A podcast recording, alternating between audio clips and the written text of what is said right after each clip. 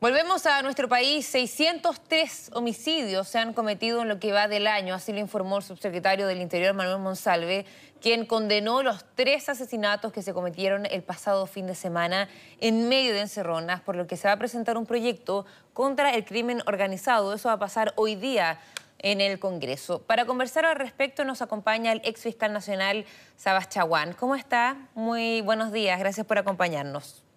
Muy buenos días. Bueno, el tema de la seguridad sin duda es uno de los temas prioritarios, ¿cierto? Hemos visto muchos hechos de violencia últimamente. Me gustaría, primero que todo, saber desde su punto de vista cuál es la explicación por el aumento. Hemos visto que ha aumentado un 123% este tema de las encerronas. Difícil tener una sola explicación. Mm. Eh, yo creo que más que nada es un conjunto de problemas, un conjunto de mm, falta de aplicación correcta de algunas leyes, eh, también eh, eh, bolsones de desigualdad que existen, una mayor penetración del narcotráfico. Mm. entonces, decir un solo factor es un poco complejo, pero lo que es, sí, es cierto es que había un aumento de las, las cifras de, delitos y sobre todo delitos violentos. Mm. Y creo que hay que tomarlo como un desafío país, pero también hay que dar señales de eh, ninguna tolerancia con eh, la violencia. O sea, y esto pasa por cualquier violencia. O sea, por ejemplo, si eh, están en el centro de, de, Santiago o en el centro de cualquier ciudad, estudiante secundario tirando molotov, mm. hay que detenerlos y hay que pasarlos al, ingresarlos al sistema porque si no, si, se, si, por ejemplo Carabineros no procede, se parapeta, observa, etc., eh, uno piensa o se siente por la ciudadanía que eh, si se pueden tirar molotov, eh, tampoco va a haber reacción contra delitos más graves. O sea, hay que aplicar la ley. O sea, es tan sencillo como aplicar la ley. Y si hay un delito flagrante, hay que proceder a la detención. En el caso de la encerrona, hay tema ahí también de, de falta de cumplimiento de una ley que existe, Priscila, de, eh, hasta donde tengo entendido, porque eh, los automóviles nuevos, desde hace más, un año o dos años, tienen que tener un sistema de GPS y de corta corriente. Mm. Ah, Natacha, Natacha, perdón, Priscila, me equivoqué. Disculpa, Natacha. No, la Priscila ya se fue a otro canal. Sí, sí, es que, bueno, son, son, son, las dos muy buenas periodistas, así que... eh, Muchas gracias. Entonces, bueno, se me fue el himno. No, mire, usted eh, estaba mencionando que... ah, la ley. La sí, ley, el tema de los GPS, que no se estaba cumpliendo. Claro, por ejemplo, claro, por ejemplo, GPS y corta corriente se, se disminuyen radicalmente las encerronas. ¿Qué pasa? Hay encerronas para eh, eh, obtener vehículos de, como se dice, de una prestación superior, de alta gama. ¿Y por qué? Porque los, los obtienen andando. Y ahí se van en el automóvil. Porque cuando roban automóviles, hay una estrategia delictual de dejarlo estacionado uno o dos días para ver si llega alguien a buscar el auto, para ver si está funcionando el GPS. Entonces, lo, ideal sería que se dotara de, a todos los automóviles de, este, de estos dispositivos. Otra cosa, otra coordinación imprescindible, eh, Natacha, el, el, tema de la autopista.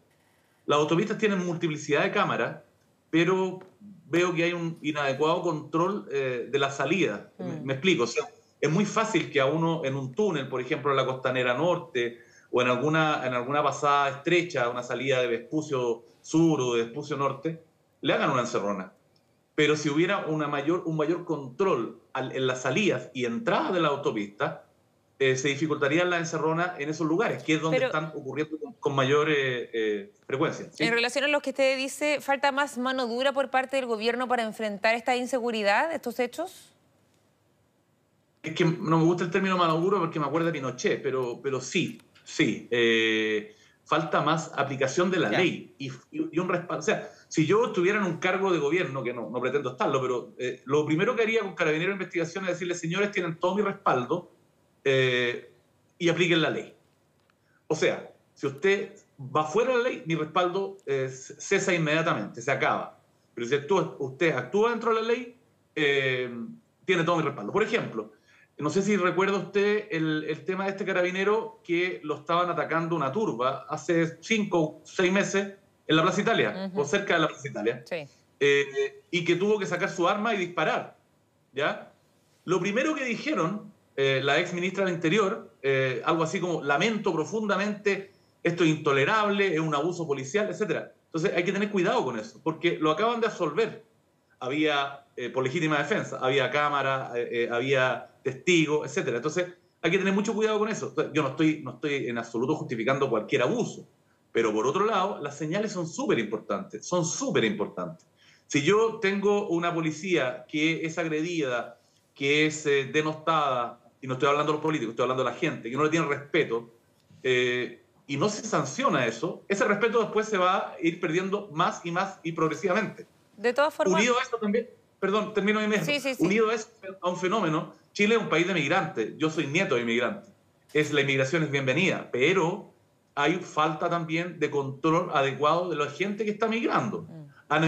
Basta ver el fenómeno en Arica y Tarapacá del tren de Aragua. Es un fenómeno escalofriante, Natacha. Escalofriante. Sí, y eso que yo he visto, hartas, he visto hartas cosas, digamos, mm. del punto de vista delictual. Es, eh, el nivel de violencia es muy preocupante. Bueno, es que uno de los temas que preocupa no solamente el hecho de las encerronas, sino que es el nivel de violencia. O sea, estamos viendo que hay personas que han fallecido porque en el momento de generar quizás una cierta resistencia para que no te roben el auto, terminan las personas eh, con baleadas o terminan apuñaladas. O sea, es una realidad que estamos viendo constantemente en nuestro país. Entonces, mi pregunta es, ¿Por qué o cuáles son los factores para explicar que se hayan vuelto más violentos estas encerronas o estos portonazos? ¿Cree usted que, por ejemplo, esta inmigración no regulada podría ser uno de los factores o no?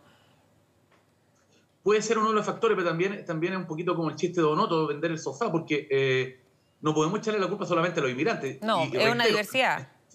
Sí, absolutamente, pero, pero sí hay un efecto que lo han descrito algunos eh, criminólogos eh, de imitación.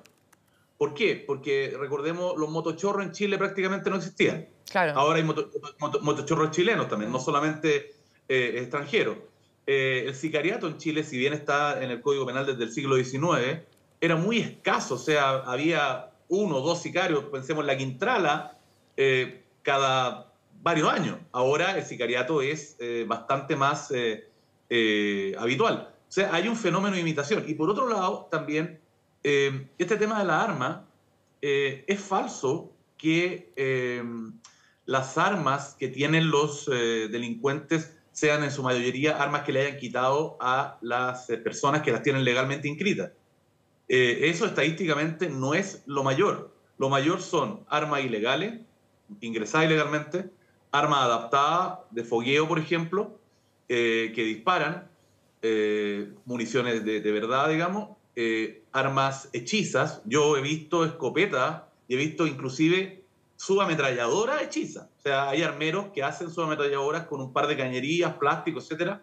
Y he visto escopetas hechizas con dos cañerías y un, y un tapón, digamos. Entonces, eso es preocupante y faltan algunas medidas. Por ejemplo, numerar todas, todas y cada una de las municiones. Que, porque si yo compro municiones, eh, me, venden una caja, digamos, claro, la serie de, tanto a tanto, ¿ya? Pero si a mí me numeraran todas las municiones que me entregan, estoy hablando del comercio legal, por supuesto, eh, y, yo, eh, aparece una bala que yo compré acá en, Santiago y aparece en, un atentado en Arica, yo tendré que dar explicaciones. Y eso también termina con este tráfico de municiones que hay, que inclusive ha tocado a instituciones armadas. se robaron eh, hace varios meses, se robaron 90 pistolas del banco de pruebas del ejército. Recordemos que toda arma que entra a Chile tiene que ser, certificada y se le asigna un número para poder inscribirla. Esas armas están sin número, o sea, no se pueden rastrear. Mm.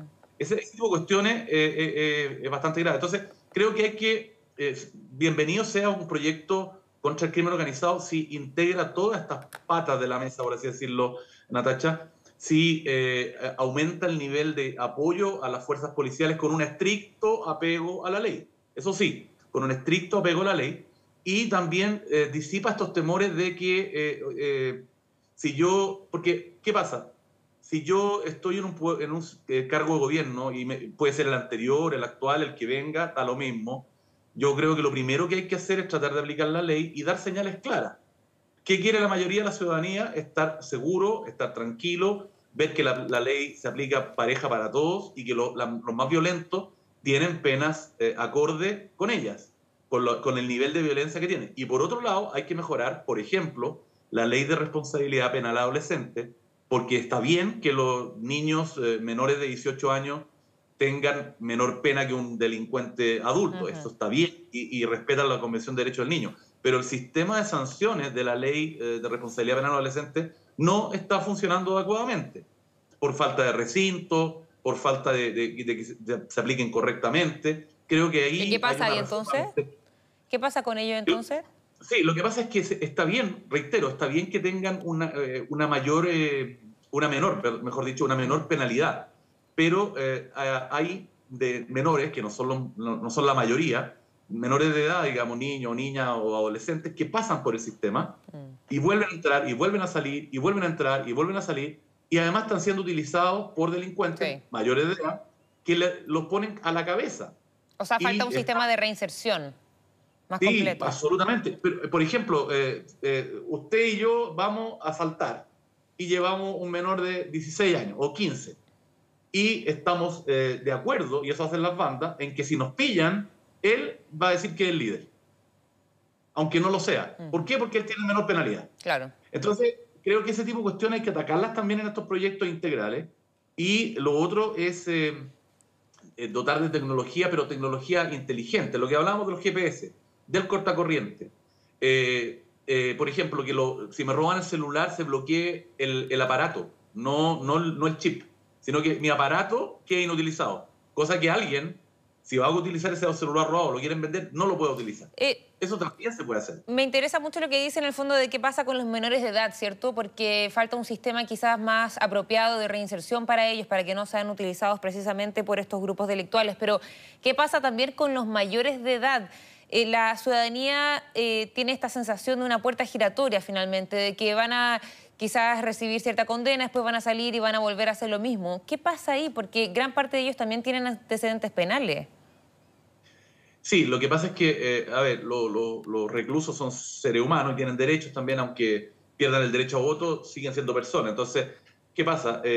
Hay beneficios carcelarios que se otorgan, estoy hablando de condenados, ¿ah? personas condenadas, que se le van otorgando salida, salida dominical, después salida diaria, y después pueden salir con la llamada libertad condicional.